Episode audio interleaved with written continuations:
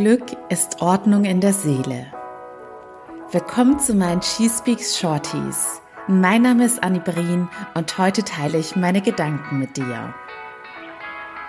Hallo, es ist Freitag und ihr freut euch bestimmt schon aufs Wochenende. Und ich bin mir sicher, dass die wenigsten von euch denken, yay, Wochenende, endlich Zeit zum Aufräumen. Und ich muss sagen, jahrelang hatte ich auch eine eher schwierige Beziehung zum Thema Ordnung. Ich bin von Natur aus auch eher so dieser kreative, chaotische Typ. Und ich sag meiner Mama auch bis heute noch, nur das Genie beherrscht das Chaos, denn es ist ja auch immer eine Challenge an einem unordentlichen Schreibtisch, also unordentlich im Sinne von tausend Papiere kreuz und quer.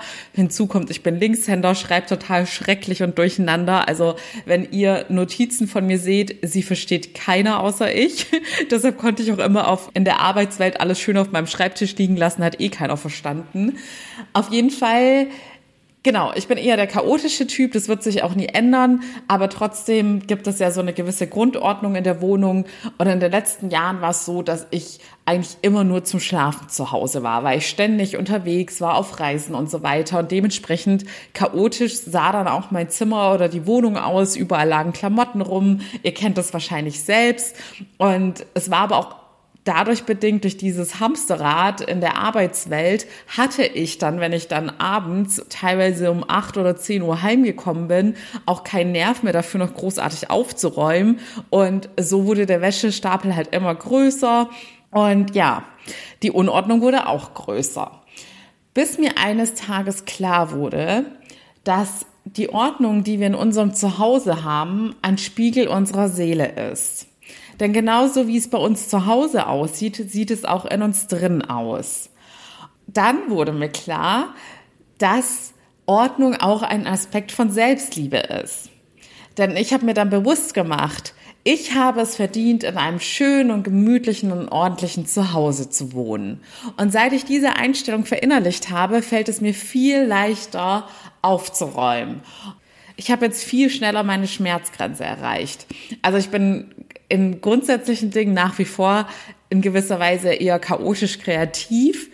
Also zum Beispiel bei Brainstormings, aktuell habe ich gerade wieder mehrere Projekte und da ist es für mich einfach immer noch der beste Weg, dass ich mich nicht an den Schreibtisch setze, sondern dass ich mich auf den Boden setze mit drei Millionen bunten Post-its und Stiften und Farben und ähm, Plakaten und was weiß ich was, weil ich auf so eine kreative Art und Weise arbeite.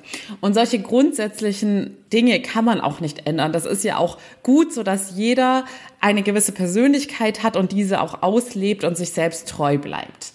Aber ich rede jetzt von dieser Grundordnung in der Wohnung. Und dazu gehört auch das Thema Ausmisten.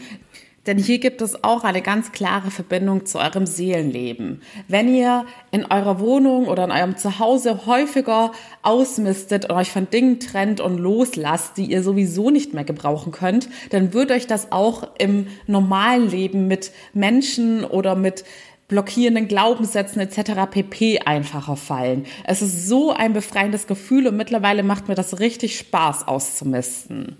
Also nochmal auf den Punkt gebracht. Niemand wird von heute auf morgen von einer chaotischen Persönlichkeit zu einer super peniblen Person, die alles ganz akkurat und straight macht. Und das geht auch gar nicht, weil jeder eine Persönlichkeit hat, die unveränderbar ist. Aber gewisse Gewohnheiten kann man verändern. Und ich hatte eben Gewohnheiten, die mir langfristig geschadet haben, weil ich mich dann nicht wohlgefühlt habe, wenn zu viel rumlag, weil ich dann auch wusste, in meinem Seelenleben ist gerade auch zu viel Chaos, das nicht geordnet ist. Also geht den ersten Schritt, sorgt in eurem Umfeld für Ordnung und der Rest wird dann folgen.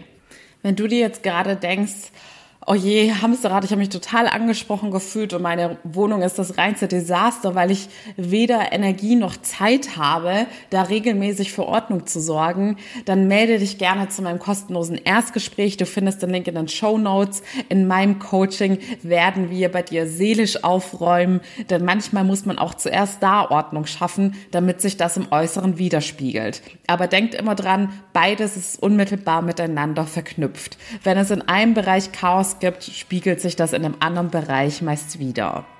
In diesem Sinne, ihr Lieben, viel Spaß beim Ausmisten und Aufräumen dieses Wochenende und wir hören uns morgen wieder. Bis dahin alles Liebe, eure Annie.